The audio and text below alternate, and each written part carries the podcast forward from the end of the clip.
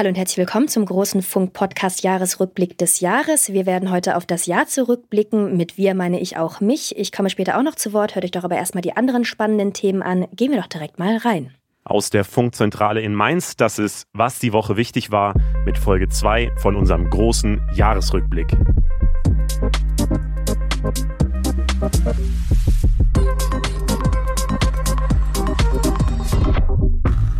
Hi, ich bin Leo Braun und ich bin Berit Ström. In der Woche zwischen den Jahren schauen wir zurück aufs Jahr 2023 und die allergrößten Schlagzeilen. Das hier ist Folge 2 von 2 und wir reden heute über alles, was nichts mit Politik zu tun hat, aber trotzdem wichtig war. Wir starten rein mit den großen Gesellschaftsthemen, dann präsentiert uns Marie bzw. Smypathisch ihre Social Media Highlights und wir schließen das Jahr ab mit den besten Filmen und Serien von Xenia von Cinema Strikes Back. Folge 1 ist am 27. Dezember erschienen und darin geht es um alle Themen rund um Politik. Die findet ihr natürlich auch in unserem Feed. Und damit starten wir rein, gucken auf die großen gesellschaftlichen Debatten in diesem Jahr. Und ich glaube, ja, man kann argumentieren, dass das die größte gesellschaftliche Debatte des Jahres war. Und zwar die Debatte rund um Rammstein und den Rammstein-Sänger Till Lindemann. Das Video von der YouTuberin Kyla Scheiks zumindest ist auf den YouTube-Jahrescharts auf Platz 1 in Deutschland. Darin hat sie ja beschrieben, was aus ihrer Sicht hinter den Kulissen oder auf den Backstage-Partys von Rammstein-Konzerten so passiert. Und Rammstein war auch auf Platz 3 der meistgesuchten Schlagzeilen bei Google. Also ähm, es ist auf jeden Fall ein riesengroßes Thema gewesen. Ich würde sagen, wir gehen noch mal ganz kurz durch, um was es eigentlich geht, damit man noch mal alles Revue passieren lassen kann. Ähm, angefangen hat das alles mit der Irin Shelby Lynn, die auf Social Media von einer Art Rekrutierungssystem bei Rammstein-Konzerten berichtet hat. Sie hat berichtet, dass sie erst für die Rose Zero und dann für anschließende Partys mit Lindemann gescoutet worden sei. Bei den Partys solle es vor allem um Sex mit ihm gehen und sie hatte vermutet, dass auch Drogen im Spiel seien. Sie selbst habe Sex mit ihm abgelehnt, könne sich aber an Teile des Abends nicht mehr erinnern. Es haben sich nach ihr dann auch mehrere andere Frauen dazu geäußert, die gesagt haben, dass ihnen Ähnliches passiert sei, unter anderem eben die Influencerin Kyla Scheiks. In ihrem ersten Video dazu hat sie ausführlich davon berichtet, dass sie auch auf einem Konzert auf diese Art gecastet worden sei. Ja, ähm, daraufhin hat dann die Staatsanwaltschaft Berlin Ermittlungen aufgenommen, und zwar wegen des Verdachts der Begehung von Sexualdelikten wie auch Verstößen gegen das Betäubungsmittelgesetz. Die Ermittlungen wurden drei Monate später aber eingestellt, weil es nicht genug Beweismittel und Anhaltspunkte gab, um Lindemann anzuklagen. Das Problem bei der ganzen Sache war so ein bisschen, dass die Strafanzeigen von Dritten nicht am Tatgeschehen beteiligten Personen gestellt wurden und die meisten Betroffenen, die sich zwar bei JournalistInnen gemeldet haben, wollten aber anonym bleiben und ja, nicht vor Gericht darüber sprechen. Und Lindemann und seine Anwälte haben es dann als Bestätigung gesehen, dass an den Vorwürfen nichts dran war. Es ist aber ja gar kein Urteil gefallen. Das heißt, es wurde gar nicht darüber im Endeffekt vor Gericht entschieden, was genau da jetzt passiert ist, sondern die Ermittlungen wurden ja einfach wieder eingestellt. Was aber in, im Zuge dieser Ermittlungen rausgekommen ist, ist eben, dass es dieses Rekrutierungssystem an sich auf jeden Fall gab und auch diese sogenannte Sackbox unter der Bühne. Das wurde beides bestätigt. Ähm, beides ist aber nicht strafrechtlich relevant. Deswegen sind da schon einige Dinge zutage gekommen. Ähm, aber ja. Wie hast du diese ganze Diskussion darum wahrgenommen? Weil das wurde ja wirklich sehr lange diskutiert und tatsächlich auch sehr mhm. kontrovers diskutiert, zumindest im Internet, habe ich das Gefühl. Ja, voll. Also für mich, keine Ahnung, vielleicht auch als Frau, äh, ist es so, dass wenn Leute sagen, dass denen sowas passiert ist, dass ich da grundsätzlich immer erstmal den glauben will, weil ich äh, weiß und weil das ja auch inzwischen mit vielen Zahlen bestätigt ist, dass es sehr, sehr selten ist, dass Leute das einfach so sich ausdenken, weil einfach damit so viel einhergeht. Ganz viel Hass im Internet, ganz viel sich nackig machen vor Behörden und ähm, dass das nicht einfach jemand auf sich nimmt, dem eigentlich nichts passiert ist, davon, davon äh, gehe ich grundsätzlich erstmal nicht aus. Deswegen war ich da persönlich sehr im Zwiespalt, weil wir hier natürlich ja trotzdem auch irgendwie korrekt darüber Bericht erstatten müssen und ähm, ja nach wie vor einfach diese Unschuldsvermutung gilt und die muss man so akzeptieren, die muss man auch immer wieder mit benennen, man muss im Konjunktiv sprechen und das fiel mir schon alles ganz schön schwer, weil es für mich auch ein emotionales Thema war. Natürlich muss man da äh, gucken, welche Fakten bewiesen sind und welche nicht, aber ja, ist mir bei dem Thema auf jeden Fall schwer gefallen, da so ganz, ganz sachlich zu bleiben. Voll. Man muss ja, glaube ich, auch sehr aufpassen, weil äh, auch die Anwälte von äh, Till Lindemann sind ja sehr hinterher gewesen zu gucken, mhm. äh, wie die Berichterstattung so gelaufen ist. Und sobald ja. man dann irgendwie eine falsche Formulierung genutzt hat, ähm, kann, kann es halt schnell passieren, dass da mal ein Anwaltsbrief bei einem im, Post, im Briefkasten landet. Und äh, deswegen ist es da, glaube ich, noch mal wichtiger, dass man halt wirklich sehr korrekt ist. Aber grundsätzlich natürlich, ich meine, im Journalismus sollte man immer sehr korrekt sein. E. gerade wenn es um einzelne Menschen geht, äh, denen man irgendwas vorwirft, muss man halt auch noch mal ganz mhm. besonders korrekt sein. Deswegen finde ich es auch wichtig, da natürlich im Konjunktiv zu bleiben. Ich glaube, in dem Fall war es auch noch mal, wie du es jetzt gerade auch in der Zusammenfassung beschrieben hast, den, diese Unterscheidung zwischen was ist moralisch halt verwerflich ja. oder wo wird halt Macht missbraucht oder so und wo ist es halt wirklich strafrechtlich auch relevant mhm. und so. Ich glaube, das ist äh, diese Diskussion hatte ich das Gefühl, die wurde in mehreren Themen dieses Jahr immer mal wieder aufgebracht und das fand ich hier auch wieder äh, ja krass, weil ich meine am Ende es gibt ja auf jeden Fall Männer, die ihre Macht, Macht missbrauchen und ich finde es äh, halt wichtig dafür auch einen gesellschaftlichen Umgang mhm. zu finden. Ja, mir ist das auch total schwer gefallen, weil es ja dann auch zum Beispiel, als dann dieses Verfahren eingestellt wurde, haben sich natürlich auch viele gefragt, so warum? Warum haben sie alle mit JournalistInnen gesprochen, aber dann doch nicht vor Gericht? Dann waren ja einige Sachen vor Gericht, die aber dann nicht ausgereicht haben, wie zum Beispiel eine Frau, äh, die erzählt hat, dass sie mit 14 was mit ihm hatte, als er aber auch schon, keine Ahnung, irgendwie auf jeden Fall über 40 oder 50 war. Und das war aber dann auch nicht strafrechtlich relevant, weil sie ja schon 14 war. Und man denkt sich so, oh mein Gott, aber der Typ war trotzdem mindestens 20 Jahre älter. Das ist so oder so einfach schwierig. Und ähm, ja, genau, da hat sich das halt dann total vermischt mit diesem, okay, wo, was ist jetzt hier noch äh, Jura und was ist einfach Bauchgefühl. Was vielleicht trotzdem nicht okay, auch wenn es rechtlich ja. in Ordnung ist. So. Mhm. Also ein Thema, was dabei dann auch immer diskutiert wurde, was ich auch viel bei uns in den Kommentarspalten mhm. bei Instagram zum Beispiel gesehen habe, ist so, warum berichtet ihr überhaupt? Weil ihr zerstört da, also die deutschen ja. Medien generell, zerstören damit natürlich vielleicht äh, eine Karriere, was am Ende so nicht passiert ist, glaube ich. Also Till Lindemann hat, glaube ich, immer noch eine gute Karriere. Und deswegen wurde auch viel über dieses Thema Verdachtsberichterstattung generell mhm. diskutiert. Also ist es überhaupt cool, dass es das gibt? Oder ist es in dem Fall, gibt es genug Hinweise und so weiter? Auch das ähm, konnten wir dann während der ganzen Debatte natürlich noch nicht so klar einordnen, weil das äh, erst später von Gerichten festgestellt wurde. Ähm, aber tatsächlich zum Beispiel das Landgericht Frankfurt hat bestätigt, dass es diese Verdachtsberichterstattung geben darf und geben mhm. soll, wahrscheinlich sogar. Ja. Ähm, Lindemann hatte eben mit einem Antrag auf eine einstweilige Verfügung zur Unterlassung der Berichterstattung der Süddeutschen Zeitung eben, die hat er gestellt. Und das Gericht meinte dann daraufhin, dass ein Zitat, überragendes öffentliches Informationsinteresse an dem Castingsystem des Klägers und seiner Band Rammstein sowie an konkreten Vorwürfen sexueller Übergriffe gegen weibliche Fans bestehe. Und die Journalisten hätten eben sorgfältig gearbeitet und umfangreich recherchiert. Und äh, ja, damit ist es halt klar, dass das, also damit zeigt es halt einfach, dass sowas wichtig ist, weil ja, also Journalisten können und sollen nicht nur über halt Urteile ja. Äh, ver verkünden mhm. oder so. Das ist nicht die Rolle von Journalismus, sonst würde ja. es wirklich nicht funktionieren. Wenn man mal in dem, in, unter der Überschrift MeToo-Journalismus oder MeToo-Diskussionen ähm, bleiben will, gab es zumindest noch andere äh, Debatten, über die immer wieder geredet wurde. Also eine äh, der großen Diskussionen war ja zum Beispiel dieser Kussskandal von Luis Rubiales bei der Frauenfußball-WM. Oh ja, Zur stimmt. Erinnerung, äh, Spanien hat ja die Frauenfußball-WM gewonnen. Luis Rubiales war damals der Präsident des spanischen Fußballverbandes und bei der Siegerfeier hat er eben der Spielerin Jennifer Hermoso vor den Augen der Kameras auf den Mund geküsst. Es gab dann ein paar Tage lang hin und her, weil viele fanden das ein offensichtlich übergriffiges Verhalten. Hermoso wurde dann aber in einem Statement zitiert, dass das cool für sie gewesen sein soll, weil das ja eine Geste der Freude war und sie sich eh super verstehen, die beiden. Dann kam aber raus, dass das Statement offenbar überhaupt nicht von ihr kam, sondern einfach vom PR-Team. Und sie meinte dann öffentlich eben, äh, sie habe sich verletzlich und als Opfer eines Übergriffs gefühlt, eines impulsiven, machohaften Aktes, der unangebracht war und dem sie nicht zugestimmt habe. Und ja, das, daraufhin wurde dann eben der Druck auf Rubiales immer größer. Am Ende ist er tatsächlich zurückgetreten. Das hat aber ziemlich lange gedauert. Es gab dann auch noch ein paar Verfahren, zum Beispiel vom spanischen Sportgericht, das seine Schuld festgestellt hat und ihn zu einer Sperre von drei Jahren verurteilt hat. Auch die FIFA hat ihn für drei Jahre gesperrt und der Staatsgerichtshof hat entschieden, dass er sich nicht auf 300 Meter an Jennifer Hermoso eben annähern darf. Also auch da wurde seine Schuld festgestellt und auch das war ja eine sehr krasse Diskussion. ehrlicherweise, ich weiß nicht, wie du das wahrnimmst, aber ich finde es schon irgendwie am Ende doch ein positives Zeichen, eben, dass es so einen großen Aufschrei gab, also dass sich so viele Leute dann doch einig waren, dass sowas dann halt nicht geht, dass wir als mhm. Gesellschaft eben übergriffiges Verhalten nicht cool finden.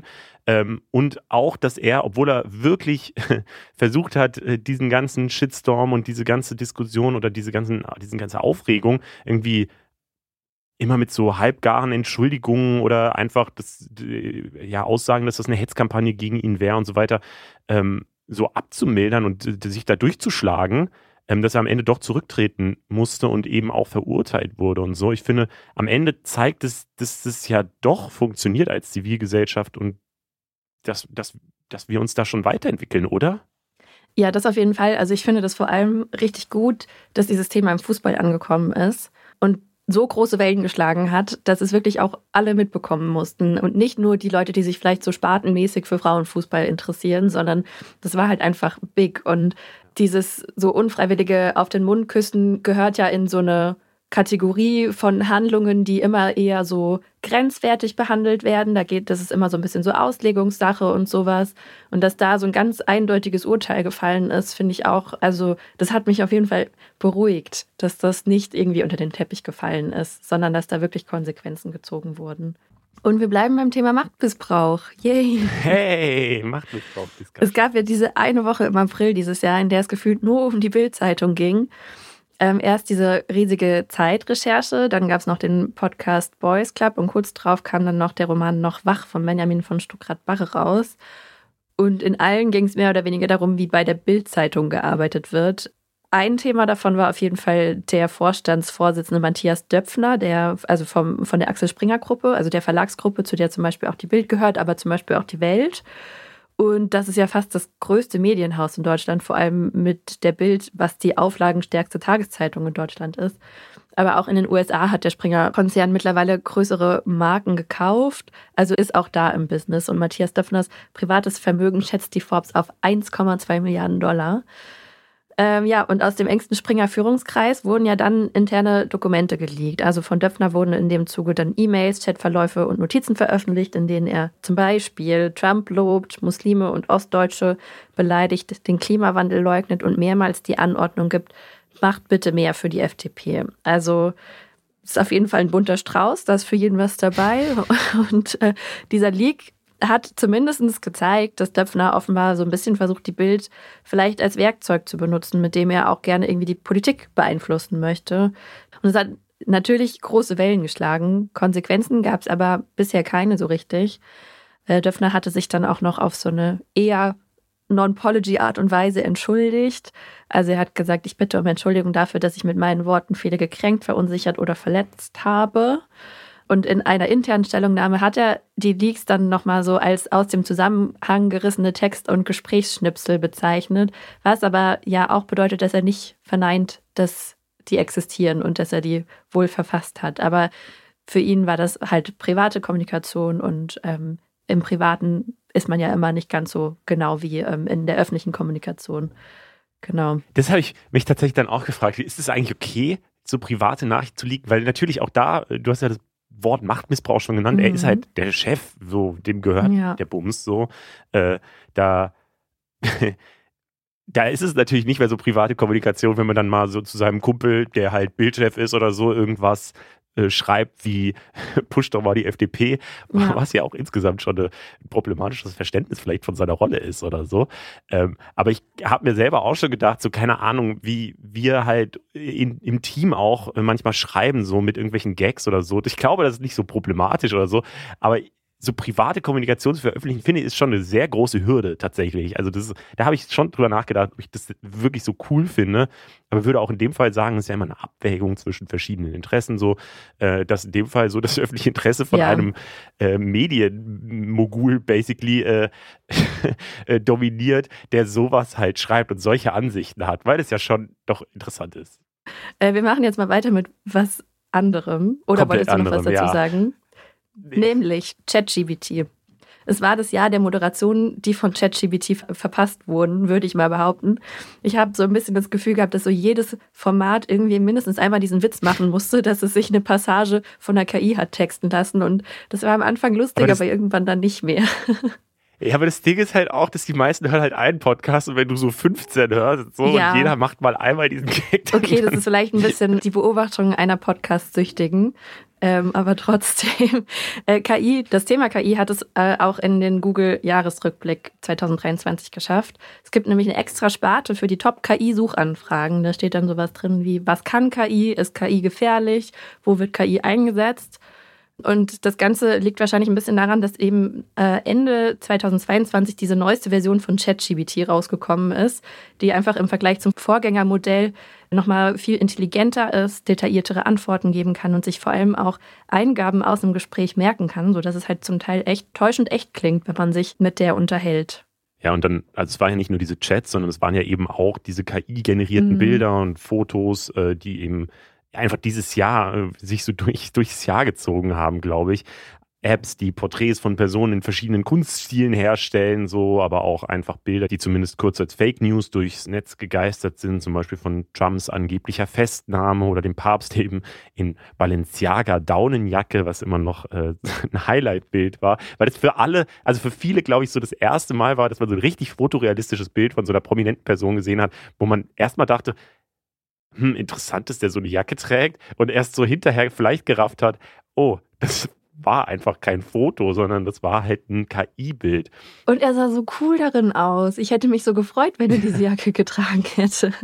Ja, voll. Die Jacke war mega, aber äh, ich glaube, es gab dann auch ein paar äh, Probleme damit. Zuletzt habe ich zum Beispiel ein Bild von Annalena Baerbock gesehen, ähm, das von vielen Leuten geteilt wurden, die die Grünen halt sehr kritisch finden und sehr mhm. hassen.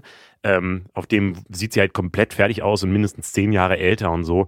Äh, Überschrift ist dann auch sowas wie äh, Annalena ohne ihre Visagisten und so. Also ähm, da wurde das nochmal missbraucht, um irgendwie ein schlechtes Bild von ihr eben zu zeichnen und äh, ich glaube, sowas wird man in den nächsten Jahren noch viel häufiger sehen, weil ähm, ich habe auch so das Gefühl gehabt, Anfang des Jahres konnte man KI-Bilder noch leichter identifizieren mhm. als Ende des Jahres. Da war es ja wirklich immer, man muss halt mal gucken, äh, wie die Hand aussieht und ob da mhm. sechs Finger dran sind oder so, oder ob die Haut ja. besonders glatt ist oder so. Und ich finde, jetzt gibt es schon Bilder, die, wo ich das überhaupt nicht mehr erkennen könnte und teilweise ja sogar Videos. Also zuletzt sehe ich ständig diese ähm, Memes, die man zu einem Video gemacht hat, einfach durch eine KI, was ich völlig verrückt finde, dass sowas geht. Spannend fand ich aber auf jeden Fall auch, dass sich dieses Jahr dann auch ähm, an verschiedenen Stellen darum gekümmert wurde, wie man dann jetzt mit KI umgehen soll, weil das ja auch mhm. einfach was ist, was klar ist, dass äh, je weiter sie sich entwickelt, desto mehr Regeln brauchen wir wahrscheinlich auch. Und da gab es zwei Sachen, die wir vielleicht nochmal kurz erwähnen können. Also zum einen war ja nämlich KI auch voll das große Thema bei diesem riesigen Streik in Hollywood, bei dem Doppelstreik von den SchauspielerInnen und den AutorInnen.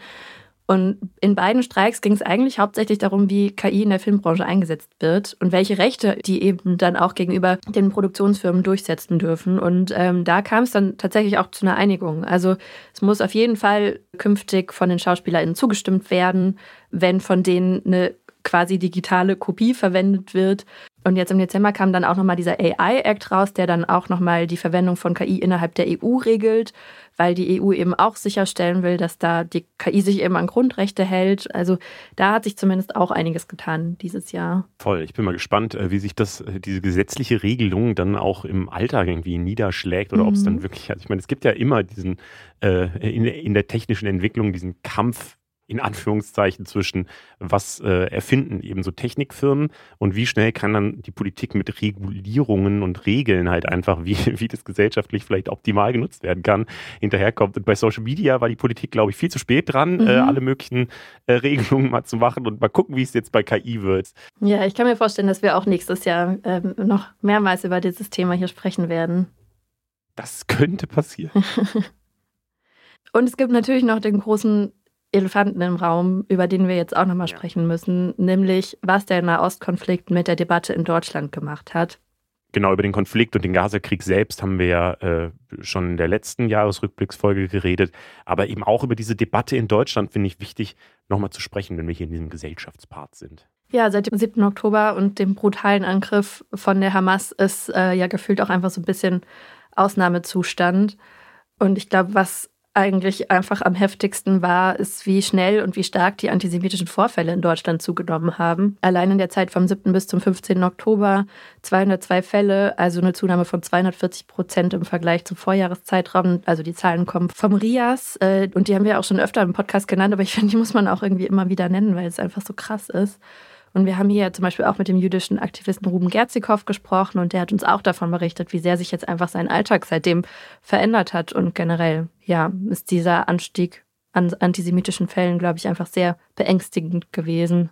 Voll. Und ich finde es so erschreckend, dass man sich nicht als Gesellschaft einig ist irgendwie darüber, dass egal wie man jetzt auf den Gaza-Krieg guckt, auf den Nahostkonflikt insgesamt und so, dass das halt gar nicht geht, dass äh, Antisemitismus äh, wirklich einfach was ist, was in Deutschland so nicht vorkommen darf und soll und äh, kann und so. Und ja, ich finde es auf jeden Fall erschreckend. Gleichzeitig ist aber natürlich die Frage, die auch völlig berechtigt ist, so wie kann man eigentlich Solidarität mit PalästinenserInnen zeigen? Ähm, Gerade ja, bei den Bildern, die man jetzt, glaube ich, in den letzten Wochen immer wieder sieht, wo auch viel über Verhältnismäßigkeit gesprochen wird und so. Ähm, ein Thema, was dabei ganz am Anfang, glaube ich, sehr groß war, im Oktober, war das Thema Demoverbote.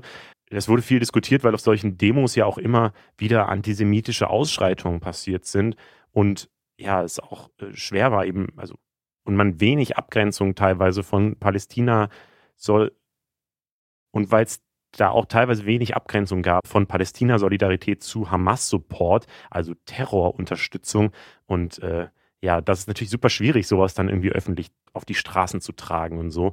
Ähm, deswegen ja, wurde das viel diskutiert aber was eben viele Musliminnen so in meinem Umfeld auch berichtet haben und auch öffentlich, ähm, ist, dass sie Rassismus eben gegen Musliminnen äh, erlebt haben und dass auch der zugenommen hat. Auch da gibt es äh, Zahlen zu, zum Beispiel ähm, von der Claim-Allianz gegen Islam- und Muslimfeindlichkeit. Äh, die hat im Zeitraum vom 19. bis zum 29.11. 187 Fälle von gewaltvollen antimuslimischen Übergriffen, Beleidigungen, Drohungen oder Diskriminierungen dokumentiert. Und damit liegen die dokumentierten Fälle jetzt schon über dem Vorjahresniveau und man geht von einer großen Dunkelziffer von nicht gemeldeten Vorfällen aus. Also auch dieses Thema ist irgendwie da und ich finde es, ja, also es zerbricht so mein Herz irgendwie, dass wir es irgendwie nicht schaffen, als Gesellschaft einfach friedlich miteinander zu leben, ohne Diskriminierung gegen äh, Juden ohne Antisemitismus, aber eben auch ohne Diskriminierung gegen äh, Muslime. Und das finde ich richtig schlimm. Ja, das Diskussionsklima war von Anfang an komplett aufgeheizt. Das haben wir natürlich auch in den Kommentarspalten auf Insta mitbekommen.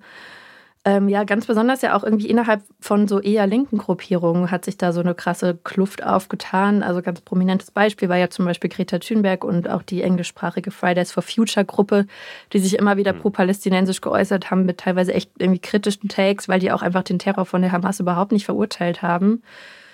Warum sich diese Linken da so uneinig sind, das haben wir hier auch im Podcast nochmal mit einem Politikwissenschaftler besprochen. Das fand ich extrem spannend, weil der uns nochmal so die verschiedenen Strömungen erklärt hat. Das lohnt sich, finde ich, auf jeden Fall, das nochmal nachzuhören. Das können wir jetzt hier nicht nochmal alles nacherklären. Aber mein Zwischenfazit war auf jeden Fall, es gab in den Medien und auch in den Kommentarspalten gefühlt ziemlich wenig Zwischentöne und so differenzierte Sichtweisen. Oder vielleicht waren die Pole auch einfach nur lauter. Das kann natürlich auch sein. Voll. Ich meine, es war für uns auch, glaube ich, immer eine Gratwanderung, mhm. weil mit, mit, falschen Begriffen oder Formulierungen so ganz schnell äh, für Leute suggeriert, dass man vielleicht irgendwas anderes ausdrücken will und sich eigentlich total auf eine Seite schlägt oder so. Ja. Und, ähm, und deswegen ist es natürlich auch schwer, hier in so einem Podcast drüber zu reden. Wir haben es aber, glaube ich, sehr, sehr viel gemacht. Wir haben eine eigene äh, Nahostkonfliktfolge ähm, rausgebracht, wo wir in zwei Stunden äh, Sonderfolge eben das Ganze nochmal erklären, versuchen auch so die verschiedenen Perspektiven und historischen Hintergründe aufzudröseln. Ähm, und ich glaube, auch hier muss man nochmal in diesem Podcast, äh, auch wenn wir eher auf die gesellschaftliche Debatte in Deutschland eben gucken, muss man, glaube ich, nochmal betonen, dass dieser Angriff der Hamas auf Israel einfach nicht entschuldbar ist. Das war es jetzt erstmal mit den großen und ja doch irgendwie ganz schön schweren Gesellschaftsthemen. Und wir versuchen es jetzt mal mit einem bisschen leichteren ähm, Ansatz und machen mit den Social-Media-Themen weiter. Wir schauen auf die Social-Media-Themen, auf die Aufreger, auf TikTok, auf Instagram, auf die Themen, über die wir vielleicht alle gelacht haben, auf die Sachen, die vielleicht ein bisschen lockerer sind als der Rest dieser ganzen Folge. Ähm, wir wollen ja nicht nur Downer bringen hier. Ähm, und deswegen ist es umso schöner, dass die Queen der TikTok-Unterhaltung bei uns ist. Sie selbst macht ja auch einen Wochenrückblick auf TikTok und weiß deswegen, welche Themen da für am meisten Gesprächsstoff gesorgt haben. Es ist Marie von unserem Satireformat Smypathisch. Hi Marie. Hello, danke, dass ich hier sein darf. Hallo. Danke, dass du da bist. Ähm, hm. Wie schätzt du das Jahr ein? Wie hoch war die Aufregerdichte 2023 im Vergleich zu den Vorjahren? Ich glaube ehrlich gesagt, dass es ähm, an so egalen Aufregern ein bisschen gemangelt hat dieses Jahr. Habe ich mir auch so gedacht, als ich das Jahr nochmal so ein bisschen ähm, reflektiert habe. Die ganzen Aufreger waren alle so groß und politisch, mhm. dass es gar nicht mehr so lustig war, ähm, sich damit zu beschäftigen, sondern eher traurig und gesellschaftlich irgendwie spaltender als letztes Jahr. Da war es irgendwie alles so ein bisschen, ach, hier ein bisschen Laila, da ein bisschen das. Das war irgendwie cooler. Dieses Jahr leider nicht. Ja, spätestens seit Oktober, seit ein Ostkonflikt wieder groß in den Medien ist, habe ich das Gefühl, das Internet wird nochmal ganz anders geteilt. Aber darüber wollen wir jetzt gar nicht reden, sondern mhm. äh, wir wollen so ein bisschen die Lieblings-Social-Media-Themen durchgehen ähm, und gehen mal chronologisch äh, durch das Jahr durch und starten mit der Kacke-Attacke. Äh, Marie, du hast dieses Thema mitgebracht. Bitte hol uns nochmal ganz kurz ab, was da im Februar in Hannover passiert ist. Nichts lieber als das. Es begab sich zu einer Zeit, es war im Februar und ähm, es ist ein Thema, das, ja, ich, ich würde mal sagen, es war alles dabei. Alles, was man so braucht für, einen, für einen kleinen guten Aufreger. Es begab sich in, natürlich in Hannover. Der, der, der Chef des Hannover Staatsballetts, Marco Göke, bekam immer wieder äh, Kritik von einer Kritikerin der FAZ, einer Ballettkritikerin. Und irgendwann war es ihm einfach zu viel. Und an einem schönen Abend äh, attackierte er die Frau nach so einem Ballett, so, so einer Ballettshow, also einer, einer gesellschaftlichen Veranstaltung, wo viele Leute waren. Einer Hochkulturveranstaltung vor allem. Einer Hochkulturveranstaltung. Man muss sich vorstellen, die Leute waren da wahrscheinlich sehr schön gekleidet alle. Also ich denke mal, hier kann man jedes Klischee einfach mal in seine Vorstellungskraft mit einbauen. Er, ihm war das egal. Er war einfach so sauer auf diese Kritikerin, dass er in seine Tasche griff und den ähm, Beutel seines Dackels mit dem Code darin der Frau ins Gesicht schmierte. Es ähm, ist tatsächlich genauso passiert. Er, er griff diese Frau an mit der Kacke seines Dackels und man will eigentlich nicht drüber lachen. Es ist wirklich einfach nur schlimm. Und es zeigt halt auch, wie, wie verletzlich da dann Egos dann am Ende dann doch sind, dass das das Mittel ist, das man wählt. Was ich an der Sache aber ganz sagen wir mal, witzig fand. Erstmal wurde er direkt gekickt und bekam Hausverbot. Das ist natürlich erstmal sehr beruhigend. Ich denke mal, das wäre wahrscheinlich im äh, Fußball nicht passiert. Also es wurden direkt Konsequenzen gezogen. Aber dem NDR äh, gelang es noch während des ganzen Trubels mit ihm zu sprechen. Und das Interview ist das lustigste überhaupt, weil er sitzt in diesem wirklich auch Fernsehinterview mit Sonnenbrille, ganz bedroppelt, ganz bedrückt auf so einer einsamen Parkbank mit seinem Dackel. Was? Und ja, also ich kann es euch wirklich empfehlen, sich das nochmal anzugucken. Ähm, und äh, sagt, ich denke, dass die Wahl der Mittel sicherlich nicht super war. oh Gott, das habe ich schon wieder voll vergessen. Ja, das ist mir dann auch erst wieder eingefallen, als ich mhm. das äh, nochmal mir angeguckt habe. Das ist auf jeden Fall ein guter Umgang mit Kritik, würde ich sagen, wenn mhm. sie da als Kritikerin äh, äh, am Start ist. Wobei ich auch mir dachte, mh, hm, er ist ja Künstler so und seine Kunst wird letztlich kritisiert. Und letztlich hat er dann in diesem Umgang das größte Kunstwerk überhaupt geschaffen. wow, und so ein Meter. Das, das, ist, das ist ja quasi, das ist ja wirklich Kunst. Das ist ja, da hat er ja wirklich äh, für Diskussionen gesorgt. Er hat, hat die Welt aufgeweckt, wie schlimm Kritik ist und so. Ähm, das fand ich richtig stark eigentlich. Wissen wir, wie der Dackel heißt? Das würde mich jetzt noch interessieren. Leider nicht. Das hatte, hätte mich auch interessiert. Ich fand es ähm, in, in dieser NDR, ähm, in diesem Bericht, wurde der Dackel halt auch gezeigt. Oh Mann, und es war halt wirklich auch schon ein sehr alter gefragt. Dackel. Überhaupt nicht. Der ist einfach da reingezogen worden, ohne dass er das wollte. Das ist wirklich eine Straftat, würde ich fast sagen auch. Wir wollen ja positiv Sachen rausziehen aus den ganzen Skandalen. Hast du, äh, kann man irgendwas aus dieser Nummer lernen? Vielleicht einfach mal Therapie machen, einfach sich mal mit ähm, seinem Ego auseinandersetzen und gucken, ob man nicht anders mit Kritik umgehen könnte. Das wäre eine Idee. Das Highlight-Thema, glaube ich, was ich am spannendsten fand, äh, war die Löwenjagd. Die Löwin mhm. in Berlin, die da gesucht wurde. Marie, äh, du hast das Thema mitgebracht. Erzähl mal. Ja, das war wirklich eins meiner Lieblingsthemen dieses Jahr. Einfach, weil es halt so egal war. Also das war einfach, da, da war auch alles dabei. ich wirklich, ich gehe mal rein. Ähm, Im äh, Sommer, also wer es nicht mitbekommen hat, ich denke mal, wahrscheinlich haben es viele mitbekommen, aber im Sommer hat ein 19-Jähriger ein Tier südlich von Berlin in äh, Kleinmachnow gesichtet und ein Video an seine Freunde geschickt. Äh, die Gruppe alarmierte dann die Polizei, weil das Tier wirklich gefährlich aussah. Alle waren sich einig, das muss jetzt, das muss eine Löwin sein. Das ist ganz klar eine Löwin. Und da wurde dann alles in Bewegung gesetzt, was eigentlich so, glaube ich, in Bewegung gesetzt hätte werden können hunderte Einsatzkräfte, äh, modernste Technik, Wärmebildkameras, Drohnen und sogar Panzer. Also wirklich, was da halt irgendwie aufgefahren wurde, war sehr krass. Und ähm, Deutschland hielt den Atem an, kann man sagen. Wo kann sie sein? Ist es überhaupt eine Löwin? Am Ende, wir kennen alle das Ende. es stellte sich heraus, das Tier auf dem sehr verwackelten Handyvideo war gar keine Löwin. Es war ein Wildschwein. Also ein Tier, was relativ häufig mal so anzutreffen ist im deutschen Raum, sage ich mal. Wie war das für euch? Ich habe das sehr intensiv mitverfolgt, ehrlich gesagt. Ja. So. Ähm, und ich weiß noch, wie wir hier aufgezeichnet haben, die Folge irgendwann im Sommer. Und ich glaube, Berit war nicht dabei, sondern das habe ich mit David aufgenommen. Ich war im Urlaub und ich war auch richtig froh, dass ich im Urlaub war. und da haben wir halt so auch so Gags gemacht über Löwen und keine Ahnung, weil die Situation ja so absurd war. Aber damals war halt noch nicht klar, ob es ein mhm. Löwe ist oder nicht. Ja. Und ich habe mich dann kurz gefragt, sind wir ein bisschen weit gegangen, weil wenn jetzt, keine Ahnung, falls es doch ein Löwe ist, der reißt jetzt irgendjemanden oder yeah. so, kann es auch sofort die Stimmung komplett anders kippen so, ne? Dann wäre es ganz weird gewesen, wenn wir uns da so lustig gemacht haben. Aber da habe ich im Podcast den Call gemacht, das ist auf keinen Fall ein Löwe und safe kommt jetzt irgendwann raus, dass das, was weiß ich, für ein Tier ein Hund ist oder so. Und ähm, bis wir die Folge dann veröffentlicht haben, wir nehmen ja immer Freitagvormittags auf, Freitagnachmittags geht die Folge online und an diesem Freitag ist es halt rausgekommen, dass es ein Wildschwein war. Das war so, das hat mich so geärgert, Puh. dass das nicht noch zwei Tage oder so ja. äh, weiter im Rätselhaften geblieben ist, weil dann hätte ich so den Call öffentlich mal gemacht. Ich hätte auch noch mehr gewünscht, dass es ein bisschen länger geht.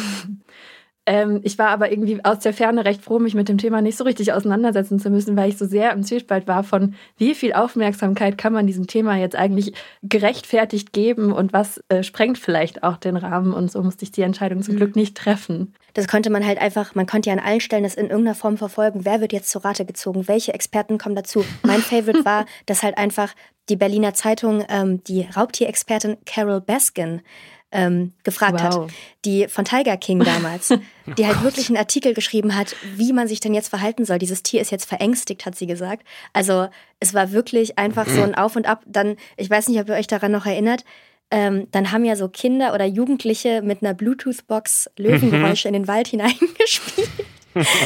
Das war der Thrill des Sommers. Wir müssen noch über das Jugendwort des Jahres 2023 sprechen. Das wurde nämlich äh, im Oktober gekürt und Gewinner ist ja Goofy geworden. Und der eigentliche Hype ist ja auch nicht wirklich das Wort, sondern Susanne Daubner, die die Liste immer vorträgt und auch im August damit wieder komplett viral gegangen ist. Also ich muss sagen, bei mir ist das ein sehr emotionales Thema, was ihr da gerade ansprecht. Das ist natürlich ähm, etwas, was mich jetzt auch schon lange begleitet. Seit 2022 in dem Jahr, in dem Slay nicht gewonnen hat ähm, und jemand unter mein, mein Video kommentiert hat, danke und Slay. Und seitdem ich das halt äh, wirklich in jedem Video einfach nutze, ist halt Slay irgendwie, kann ich, fühle ich mich irgendwie verbunden zu. Und ich hätte mir natürlich gewünscht, auch wenn ich weiß, dass es im Jahr 2023 vielleicht dann auch gar nicht mehr so aktuell und so jugendlich ist, wie man sich das vielleicht wünschen würde, dass das vielleicht noch so gewonnen hätte oder vielleicht wenigstens unter den letzten drei gewesen wäre. Leider ist das nicht passiert, deswegen kann ich das, glaube ich, nicht so ganz objektiv ähm, beurteilen. Ich hätte mir, glaube ich, in dieser ähm, Top 3 dann am Ende dann doch lieber Side-Eye gewünscht, weil ich glaube, das benutzt man tatsächlich. Es ist sowohl visuell als auch, man kann es aussprechen, man kann es kommentieren. Hätte, wäre für mich fein gewesen. Das, das hätte ich akzeptiert. Goofy am Ende ähm, doch irgendwie die schlechteste Wahl, ja. Neben YOLO. Ich hätte YOLO, glaube ich, sogar noch besser gefunden als Goofy. Einfach weil sie die Audacity haben, das überhaupt nochmal da reinzuschreiben. Wir sind jetzt im November angekommen und zwar mit der diesmal wirklich allerletzten Folge Wetten das mit Thomas Gottschalk. Und äh, seinem sehr viel diskutierten Auftritt. Also der ist ja noch gar nicht so lange her, deswegen gehen wir den jetzt, den jetzt nicht nochmal in allen Einzelheiten durch, weil der wahrscheinlich vielen noch frisch in Erinnerung ist. Aber bei dem Thema ist mir eine Sache aufgefallen, weil ich nämlich natürlich für die Vorbereitung auch nochmal mir angehört habe, worüber ihr letztes Jahr gesprochen habt. Da warst du ja auch schon für den Jahresrückblick bei uns.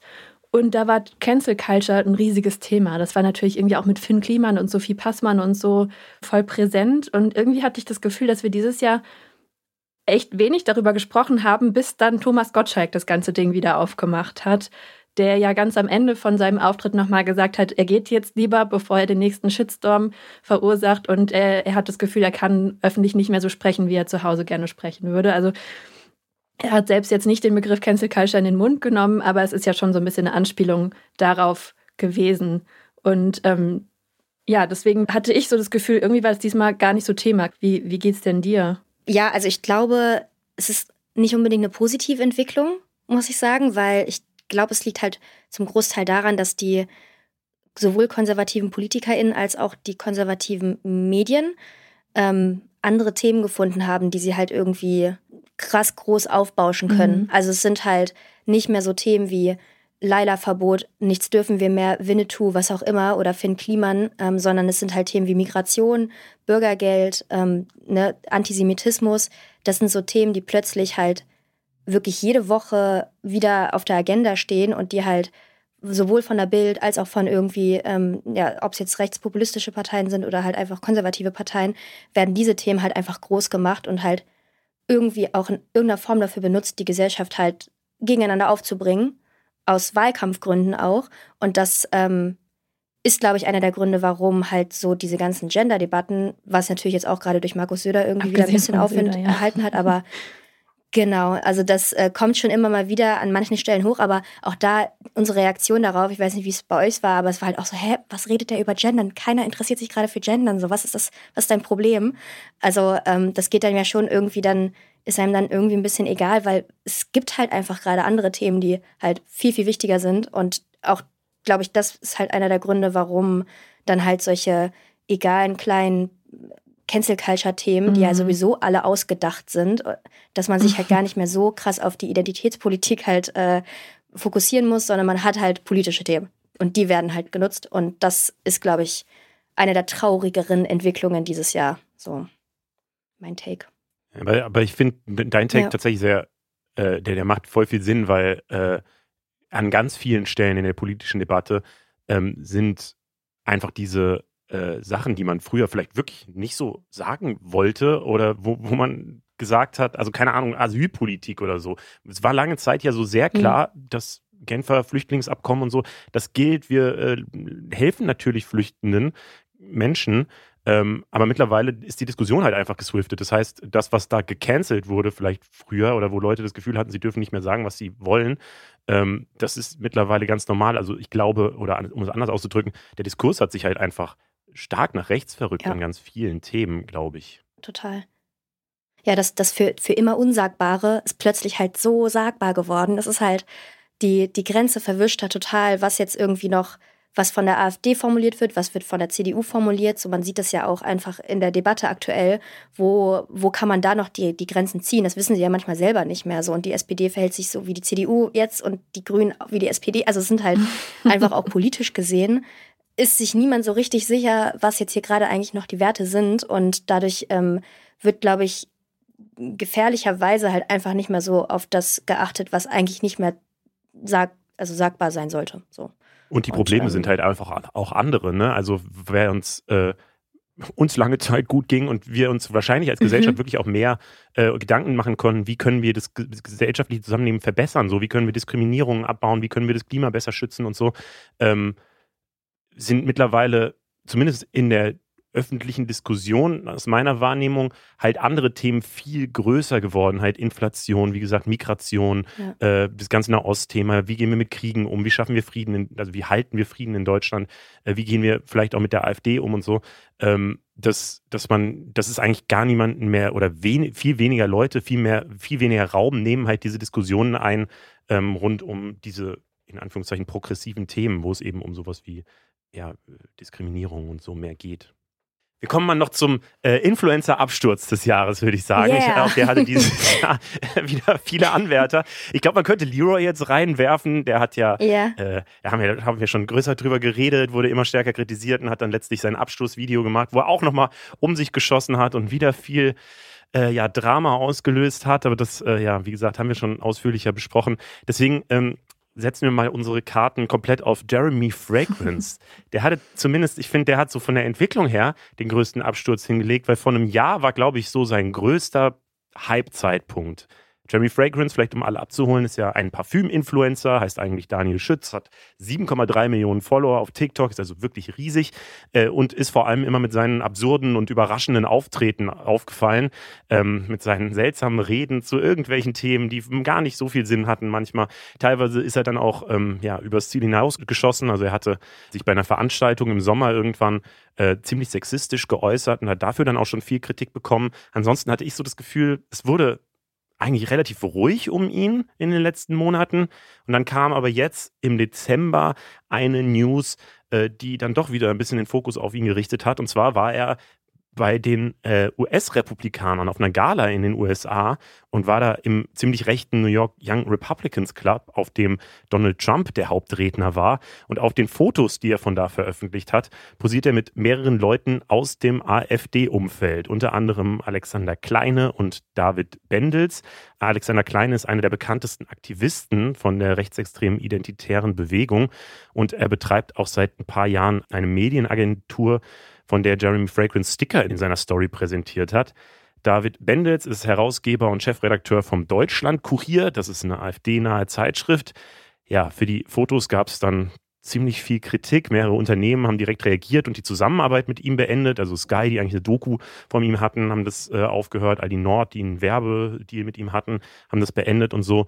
Ähm, ja, wie, wie guckst du auf Jeremy Fragrance? Also ich muss zugeben, ich hatte eine Phase, in der ich mir sehr viele ähm, Videos von ihm angeguckt habe und das auch sehr lustig fand. Das ist dann relativ schnell gekippt. Ähm, allerspätestens an diesem Zeitpunkt, von dem du auch ähm, gerade erzählt hast, auf der OMR, da war ich auch mit Funk zusammen.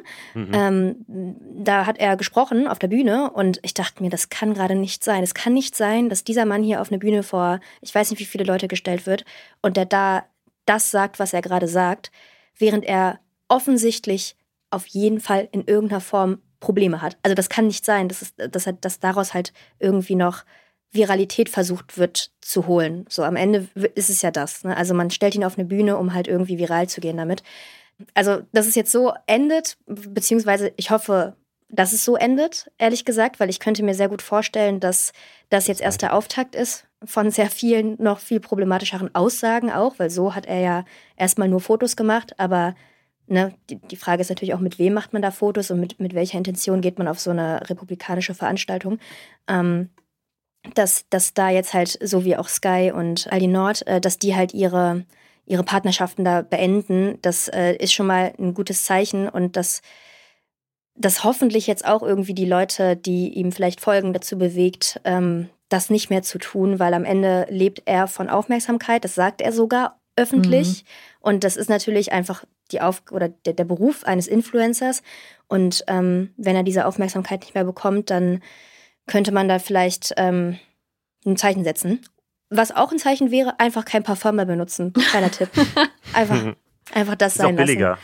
Ach, ich bin gespannt. Also auch wirklich ähm, nicht gespannt, sondern in erster Linie verängstigt, weil ich hatte eine Phase, in der, also ich war mal Kanye West-Fan und da hat es halt auch angefangen mit irgendwelchen Fotos Mhm. und am Ende war es dann halt antisemitische Aussagen in irgendwelchen rechtsextremen Podcasts. Also ich glaube, wer jetzt sich noch nicht sicher ist, das wäre, glaube ich, der richtige Zeitpunkt abzuspringen, weil jetzt kann man nicht mehr sagen, man hätte von nichts gewusst. So, das ist, ähm, das wird noch schlimmer.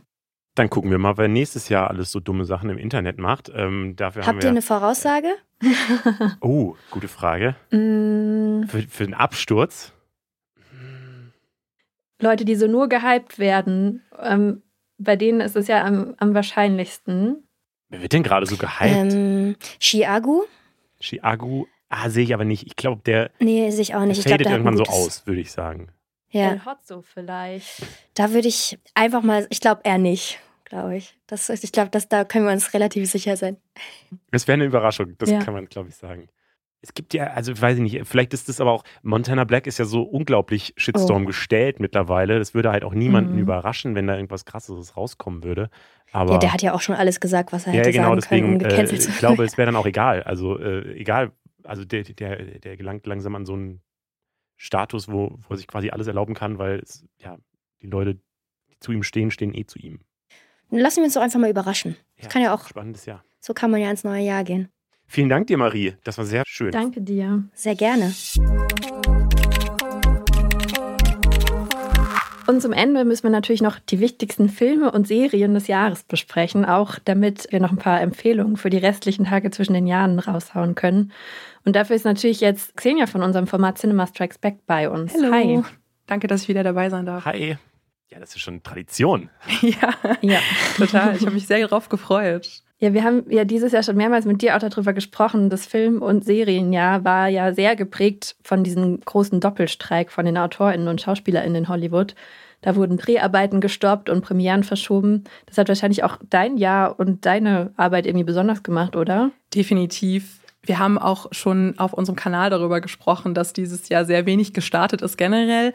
Und auch das, was gestartet ist, ja, war jetzt an Qualität, sagen wir mal, auch zu überbieten. und ähm, außer von jetzt den Top-Sachen, die ich dieses Mal mitgebracht habe, lässt das zu wünschen übrig. Gerade die großen Blockbuster haben alle enttäuscht und man kann nur hoffen, dass es nächstes Jahr besser wird. Dann lass uns mal gucken ähm, auf die Tops des Jahres. Da ist ja Barbenheimer irgendwie so das große Ding. Barbie ähm, war ja auch in den deutschen Kinocharts äh, auf der Eins, hatte mehrere Rekorde geknackt. Das erfolgreichste Kinodebüt als erfolgreichster Film einer Regisseurin und der umsatzstärkste Film 2023 überhaupt. Gleichzeitig gab es aber auch immer mal mega viel Kritik aus verschiedenen Richtungen. Äh, auf die gehen wir vielleicht auch nochmal kurz ein gleich. Aber erstmal, warum war das denn für dich der beste Film? Das hast du uns ja schon mitgeteilt. Ja, Spoiler. Spoiler, Spoiler. ähm, ja, das war einfach das Event des Jahres für mich und ich habe auch darüber nachgedacht, was so mein Highlight des Jahres war und ich komme einfach nicht drum herum, nicht über Barbie zu sprechen. Also Greta Gerwig hat ja das Drehbuch gemeinsam mit ihrem Mann geschrieben, Noah Baumbach, und der ist ja auch ebenfalls Regisseur, den kennt man aus Filmen wie Marriage Story zum Beispiel mit Adam Driver und Scarlett Johansson. Und da geht es ja um die Geschichte rund um der Stereotyp oder die Stereotyp Barbie, die mit anderen Puppen im Barbieland lebt ähm, und auch mit den Kens, obwohl die nicht so eine wirklich große Rolle spielen. Und alles scheint perfekt, bis sie eines Tages von Existenzängsten geplagt ist und sie reist dann mit Ken in die echte Welt, um dieses Problem zu lösen. Ja, und was soll ich sagen? Ich habe diesen Film einfach geliebt. Also von dem Humor, den filmischen Referenzen. Also da waren für Filmfans auch viele Referenzen mit dabei. Also von Stanley Kubrick, das hat man ja auch schon in dem ersten Teaser gesehen, der viral gegangen ist. Bis zu Singing in the Rain, das ist ja auch so ein klassisches Musical. Ähm, das, der heißt einfach auf Deutsch, du sollst mein Glücksstern sein. Das finde ich eine, eines der komischsten äh, ja, Titel, eine der komischsten Titelübersetzungen überhaupt. Und auch vom Kostüm und Setdesign ich finde, das war ein hyperkünstliches Meisterwerk, könnte es man fast nennen. Und ich finde, der Film lässt sich auch richtig schlecht mit anderen Filmen vergleichen. Und das wurde ja in diesem Oppenheimer-Trend, Barbenheimer-Trend sehr oft gemacht. Und ich finde, er war in seiner überzogenen Art und Weise einfach sehr, ein sehr rundes Konzept. Und ich finde, das hat man auch gemerkt. Und äh, ne, wir reden ja jetzt auch ein bisschen noch über die Kritik. Ich habe das Gefühl, der Film konnte nicht einfach nur irgendein Film sein, weil er hatte ja auch eine sehr politische Botschaft und ich finde, er wurde auch teilweise berechtigt kritisiert. Also ja, aus dem einen Lager würde ich sagen, haben ihn viele auch als Männerhass missverstanden und das kam mir gerade in der Film-Community oft entgegengeweht, wo man auch viel dann über den Inhalt des Films nochmal diskutiert hat, aber auch aus feministischer Perspektive war für viele die, die Botschaft zu basal oder so zu platt. Und ich habe dann auch gemerkt in dem Diskurs rund um den Film, dass der Film das nicht so richtig richtig machen konnte für beide Seiten und dass das sich die Kritik ja auch ein bisschen widersprochen hat. Also für, für die mhm. einen war es zu platt, für die anderen war es irgendwie dann doch zu wenig genau, dass man den Film ja auch missverstehen konnte. Und ich finde, das war allein schon spannend, dass sich das so ein bisschen widersprochen hat. Ähm, ja, wie, wie, wie fandet ihr den Film denn? Das habe ich viel geredet. ja, genau diese Diskussion haben wir nämlich auch sogar Verstehe. hier im Podcast auch geführt. Ähm, da waren wir uns sehr uneinig. Ich glaube, Leos Position war so ein bisschen so, es war halt einfach kompletter Sellout einer vielleicht irgendwie feministischen Idee. Und mein Standpunkt war, auch wenn es nur die abgespeckte Version ist, war ich halt einfach nur froh darum, dass es überhaupt da ist und sichtbar ist und so einen krassen Hype erfährt und auch wenn nur so ganz bisschen was davon hängen bleibt, vielleicht überhaupt. Ja, das waren, glaube ich, unsere, unsere Standpunkte dazu. Wobei ich jetzt so im Nachhinein, ne, ich habe den einmal gesehen, dann haben wir so darüber geredet. Jetzt mhm. habe ich ehrlicherweise auch ein paar Monate gar nicht mehr darüber nachgedacht. Außer durch den Song. Den Song höre ich immer mal wieder. Äh, I'm just kidding. Absoluter Bagger.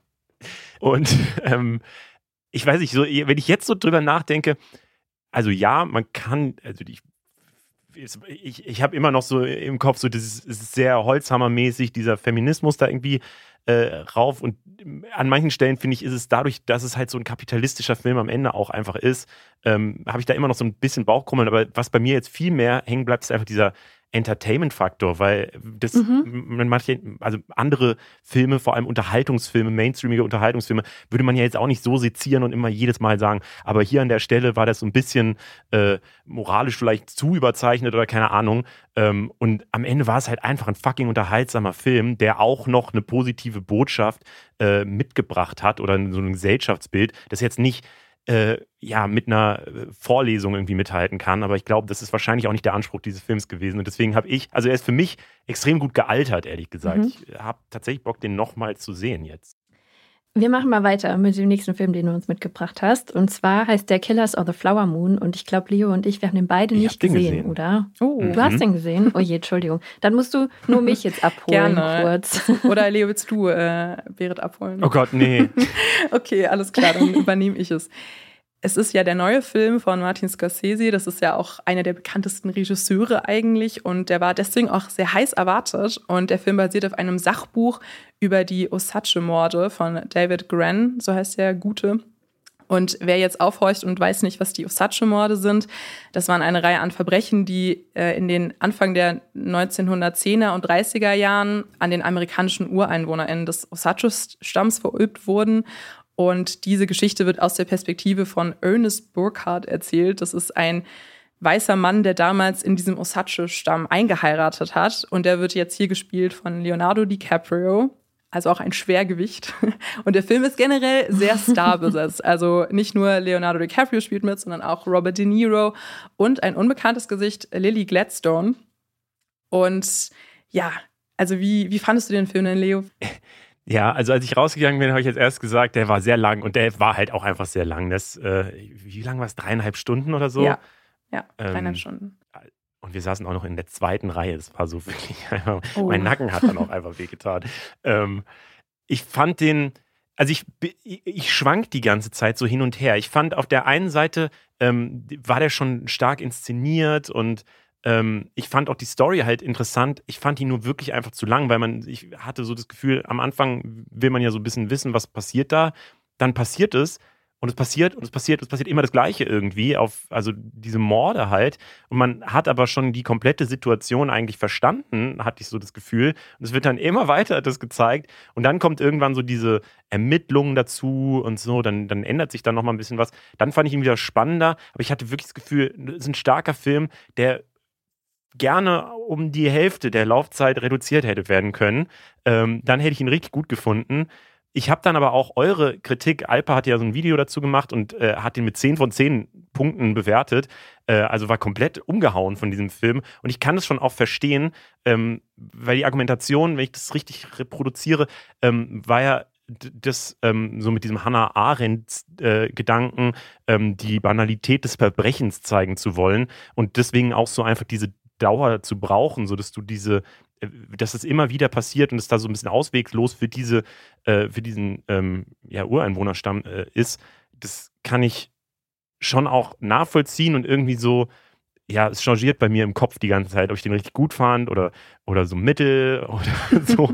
ähm, deswegen, ich, ja, ich bin mir nicht so ganz sicher aber nachvollziehbar. Ich finde, der ist wirklich arschlang. Also drei, zweieinhalb Stunden, da muss man erstmal gutes Sitzfleisch mitnehmen ins, Kino. Das ist tatsächlich nicht der längste Scorsese-Film. Also The Irishman, der letztes Jahr, glaube ich, oder nee, vorletztes Jahr auf Netflix rausgekommen ist, der ist vier Minuten länger. Also ich finde, äh, Scorsese hat wirklich eine Vorliebe für längere Filme.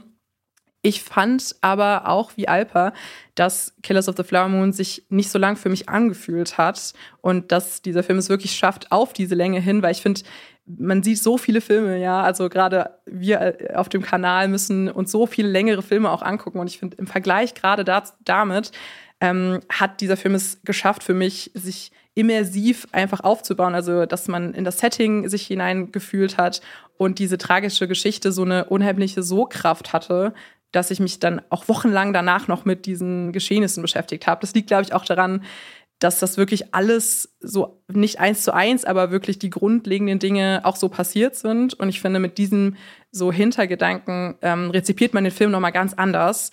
Und dieses schleichende Gefühl von, ah ja, hier werden wirklich Familien ausgelöscht und äh, es kommt zu so einem fast, ja, so ähm, ganz gänzlich Auslöschen eines Stammes. Ähm, und wie dann so diese Figuren von Leonardo DiCaprio und auch Robert De Niro wirklich richtig schlimm, ähm, auch rassistisch und so weiter äh, damit argumentieren. Und das ist so eine grundlegende, so ein grundlegender Grusel, den ich die ganze Zeit während des äh, Schauens hatte und Voll. mich durch den Film begleitet hat. Und ich fand auch die Performance und die Schauwerte waren halt auch 10 von 10 für mich. Ähm, da merkt man auch, was Scorsese so für ein berechtigter ähm, so berechtigt in dieser Walk of Fame der Regisseure ist. Und Lily Gladstone hat auch wirklich, finde ich, diese Schwergewichte, also Leonardo DiCaprio und Robert De Niro, an die Wand gespielt. Ich fand das richtig krass, ihre Performance. Also ich habe vieles Gutes über diesen Film zu sagen, aber ich kann auch verstehen, wenn man sagt, ja, das, das ist nichts für mich. okay. Thema Serien. Thema Serien. Bei Platz 1 äh, seid ihr euch beide einig. Ihr habt nämlich beide Succession Staffel 4 gesagt. Warum?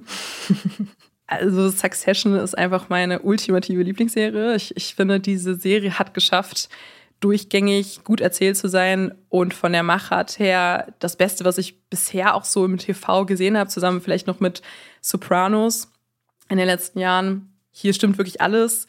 Das Writing, die Kamera, die Titelmusik, die Dialoge, allein das Intro, darüber könnte ich ein ganzes Essay machen. Ja, das ist episch ja. auf jeden Fall. Und das Schauspiel, das ist alles höchste Kunst. Und ich finde, das Spannende an der Serie ist, man erwischt sich dabei, obwohl alle Figuren in dieser Serie Arschlöcher sind, ähm, ist man gefesselt und es geht auch viel um Macht und wie das auch korrumpieren kann, Menschen und so weiter. Also ja, es, es könnte mega langweilig sein, aber Voll. das ist es nicht. Und das macht so Succession aus. Man muss vielleicht einmal kurz erklären, worum es überhaupt geht, weil ehrlicherweise, ich habe alle vier Staffeln hintereinander geguckt im Sommer irgendwann. Mhm. Ähm, ich, kan ich, kannte das ehrlich gesagt vorher gar nicht. Ich habe das irgendwie mal gehört und dann haben mir aber Leute auch empfohlen hier aus dem Team und haben gesagt, so, hey, vierte Staffel ist so krass. und ich war dann so, ich kenne aber keine andere davor. Dann habe ich die halt alle geguckt. Also es geht um ähm, ein, ein, eine, eine große Firma und der Firmenchef äh, feiert am Anfang der ganzen Serie seinen 80. Geburtstag und es zeichnet sich so ab, okay, der muss das jetzt irgendwie vererben und letztlich ist das ähm, ist die Frage dieser ganzen Serie, wie geht's weiter? Also wem vererbt er diese Firma und die drei Kinder von ihm? Äh, vier. Drei, drei, ja. Vier. Vier, vier Kinder ähm, haben dann äh, einen ja, letztlich ist es ganz viel Machtkampf. Äh, es, ist, es wird so verglichen mit House of Cards der Businesswelt, wenn man es mal so sieht. Es geht ähm, ja um Medienunternehmen, ne? Genau. Also das ist vielleicht auch noch wichtig dazu zu sagen, dass es auch angelehnt ist an äh, die. Murdoch. Mhm. Genau. Ja, so ist, also diese Firma ist eine Mischung aus Fox News, diesen äh, amerikanischen mhm. Kanal, der ja auch konservativer ist, und Disney, weil die haben auch Freizeitparks oder sowas. Also es ist richtig krass. Ach, das mit Disney, das wusste ich gar nicht, dass das auch noch damit ja, drinsteckt. Also es ist ein Mogul eigentlich, ja. ein Medienmogul, Logan Roy. Ich habe die ersten drei Staffeln gesehen und die vierte immer noch nicht. Und ich weiß nicht, warum nicht, aber ich glaube, also ich finde die auch total toll und ich war auch übelst hooked, als ich sie gesehen habe. Aber es ist so erschlagend, dass ich, glaube ich, ein bisschen Respekt davor hatte, die vierte anzufangen. Und ich muss auch sagen, dass ich manchmal so ein bisschen ausgestiegen bin, wenn es so um so Unternehmenspolitik ging. Ich habe das manchmal irgendwann einfach nicht mehr verstanden, weil ich das Gefühl habe, da wurde auch immer so sehr viel drüber schwadroniert und es hat dann auch mal nicht ganz so viel Sinn alles ergeben. Also was aber auch eigentlich ein bisschen egal ist, weil darum geht es auch gar nicht so wirklich. Es geht ja eigentlich wirklich viel mehr um die Verhältnisse zwischen diesem schrecklichen Vater und seinen schrecklichen Kindern und alle sind einfach nur unsympathisch und scheiße und egoistisch und sehr reich. Eben. Also ich fand es auch super fesselnd, aber ich muss die vierte mir immer noch angucken. Ich kann es nur empfehlen. trau dich. Ja, also das, das, die vierte hat wirklich das Unmögliche geschafft und nochmal, finde ich, einen draufgesetzt, auch so ein rundes und stimmiges Ende zu erzählen. Das ist so selten. Ich finde, ich, ich hatte auch immer noch so, ein, so eine offene Wunde von Game of Thrones, was so die letzten Jahre Serienenden waren einfach, ja, gefühlt 50 Prozent schlecht. Ähm, und da hat das überzeugt. Wir wollten auch noch mal kurz unsere Serien noch reindroppen, glaube ich, aber das können wir, glaube ich, relativ kurz machen. Ich finde, äh, in einem, in einem Jahresrückblick darf nicht unerwähnt sein, dass The Last of Us einfach eine richtig tolle Serie war. Ähm, Videospielverfilmung, Pedro Pascal, Bella Ramsey müssen, in, während eine Pilzinfektion in Amerika wütet, müssen sie äh, von A nach B laufen, basically. Ähm, und ich weiß nicht, ich habe das nicht so damit gerechnet, weil ich dachte so, yo, ist halt so ein bisschen Zombie-Film, serienmäßig und vielleicht ist es ja ganz unterhaltsam und so. Ähm, womit ich nicht gerechnet habe, ist, dass die Folgen mich jede einzelne zum Weinen bringen werden, Mhm. weil ich, das hat mich so berührt irgendwie, ich weiß nicht genau. Also die dritte Folge, Ja. die ja, war das die dritte, Mhm. aber die, die Mhm. so sehr, sehr stark aus dem Raster rausfällt, wo so nochmal eine andere Geschichte quasi erzählt wird in dieser Welt, ähm, die fand ich so krass. Äh, also das ist mit Abstand auch mein, mein Lieblingsfilmprodukt des Jahres äh, als, als abgeschlossene Handlung. Ähm, aber auch jede andere Folge, so äh, sowohl Pedro Pascal als auch Bella, Bella Ramsey, haben so toll gespielt. Das hat mich, also ich weiß, hat mich alles so berührt irgendwie. Ich we- weiß gar nicht, mehr, so ist es auch schon ein Jahr her, wieso, aber es, ja, es hat mich nachhaltig ähm, berührt irgendwie. Und das, äh, deswegen äh, ist das eine ganz tolle Serie. Wer sie noch nicht geguckt hat, muss es auf jeden Fall Stimme ich tun. dir zu. Ja, ich auch. Und ich habe noch die Sex Education Staffel 4 mitgebracht, auch die letzte wahrscheinlich von dieser Serie, weil ich da auch sehr, sehr, sehr viel geweint habe. Ich kann es gar nicht so gut zusammenfassen. Also es ist einfach so das Ende von dieser Geschichte rund um Otis und seine Friends und aber auch seine Mutter, die ja als Sexualtherapeutin arbeitet. Und da sind wieder super viele Themen drin auch. Also ich glaube, man könnte vielleicht auch sagen, zu viele oder so, weil es halt einfach sehr viele parallele Handlungen gibt. Es geht diesmal auch irgendwie gar nicht so mega viel um Sex, wie man das sonst von den ganzen Staffeln vorher kennt. Und es stehen auch sehr stark so die Konflikte von den Eltern im Fokus, was ich irgendwie auch voll interessant fand. Und ich glaube, so ein bisschen so das, was man daraus mitnimmt, ist halt, dass diese ganzen Struggles, die man so hat, die hören halt auch nicht auf und auch Erwachsene haben die. Und deswegen ist das auch, glaube ich, so eine Serie, die wirklich so jeder so gut angucken kann und wo sich alle irgendwie auch so ein bisschen drin wiederfinden. Und bei mir war eigentlich alles vorbei ab der Folge 6, wo auf so einer Trauerfeier äh, alle zusammen ein Lied singen von U2 und man denkt vorher noch so, das kann nur schief gehen und dann ist es aber auf einmal so die schönste Szene, die man sich überhaupt nur vorstellen kann. Und danach habe ich eigentlich nicht mehr aufgehört zu heulen. Also von daher viele Taschentücher einpacken, wenn man sich diese Serie angucken will. Und was ich auch voll sweet finde, also kleiner Spoiler vielleicht, am Ende ist niemand mehr von diesen ursprünglichen Paaren zusammen, für, für die man vielleicht irgendwann mal gehofft hat. Und die einzigen, um die es eigentlich immer noch geht, ist die Freundschaft zwischen Eric und Otis. Und das finde ich auch voll die schöne Message. Das stimmt. Da habe ich auch, obwohl bei Staffel 4 auch viel Kritik irgendwie bekommen hat, vielleicht weil dann auch manche Mhm. Sachen zu plakativ oder sowas eingearbeitet wurden. Ich fand auch das Ende sehr schön und definitiv auch die Entwicklung, Figurenentwicklung von dem Vater von Adam. Ich glaube, das ist das Highlight für viele und Ja, das ist so Kann ich schön, ja. Ich habe da auch geflennt. Ich habe es nicht gesehen, aber vielleicht gucke ich es mir jetzt zwischen den Jahren mal an. Ich würde sagen, das ist perfekt für zwischen den Jahren, aber es ist halt auch, wie gesagt, sehr emotional, je nachdem, wie, wie gut du sonst Weihnachten so verkraftet hast. Das ist ja bei jeder Person sehr unterschiedlich. Äh, ein, ein kleiner Fun-Fact, den ich noch zu Filmen nachtragen möchte, ähm, den habe ich ganz vergessen in der Vorbereitung äh, ins Skript reinzuschreiben, aber die, die möchte ich nicht unerwähnt lassen. Ähm, was ich richtig interessant finde, ist, ich habe mir mal die Top 10 des Jahres angeguckt nach Besuchern dieses Jahr und äh, die Top 4 äh, sind alles Original-Filme. Platz 4 ist Elemental von Pixar, Platz 3 ist Oppenheimer, Platz 2 der Super Mario-Film und Platz 1 Barbie. Und äh, ja, keiner davon ist eine Fortsetzung. Und dann habe ich mir gedacht, krass, das kennt man ja gar nicht mehr. Das hat doch nur so Prequels und Sequels die ganze Mhm. Zeit. Hab dann mal so zurückgeklickt, die Jahre. Und tatsächlich ist das letzte Jahr, wo die Top 3 nicht aus Fortsetzungen besteht, war das Jahr 2001, wo halt Harry Potter und Herr der Ringe gestartet sind als großes Franchises. Ähm, und das finde ich schon krass. Ist das, ist das eine Entwicklung, dass die Leute keinen Bock mehr auf Fortsetzungen haben? Ja, ich, äh, ja, hoffentlich. Ich meine, ich drücke auch so die Daumen hier die ganze Zeit unter den Tisch. Ich, ich bin, äh, ich habe es auch einfach satt, äh, mir Sequels oder Prequels anzugucken, obwohl ich dann immer noch, ähm, ja, so verführt werde, wenn es Franchises sind und Filmreihen, die ich selber gerne mag. Aber ich habe auch das Gefühl, dass das der Filmbranche nur gut tun kann, mehr auf Originaldrehbücher zu setzen und auch auf Geschichten, die man noch nicht so gesehen hat. Und äh, die dann ja vielleicht auf einer anderen Ebene nochmal einen qualitativen Wert haben, wenn man sagt, hey, äh, okay, Barbie gab es schon als Puppe und Super Mario gab es ja auch schon als Spiel, das muss man ja auch dazu sagen, es ist ja nicht ganz neue Figuren, die da entstanden sind, aber so ein Film wie Oppenheimer, finde ich, hat dieses Alleinstellungsmerkmal, dass es klar eine Verfilmung von historischen Ereignissen, aber trotzdem ein, eine originale Idee.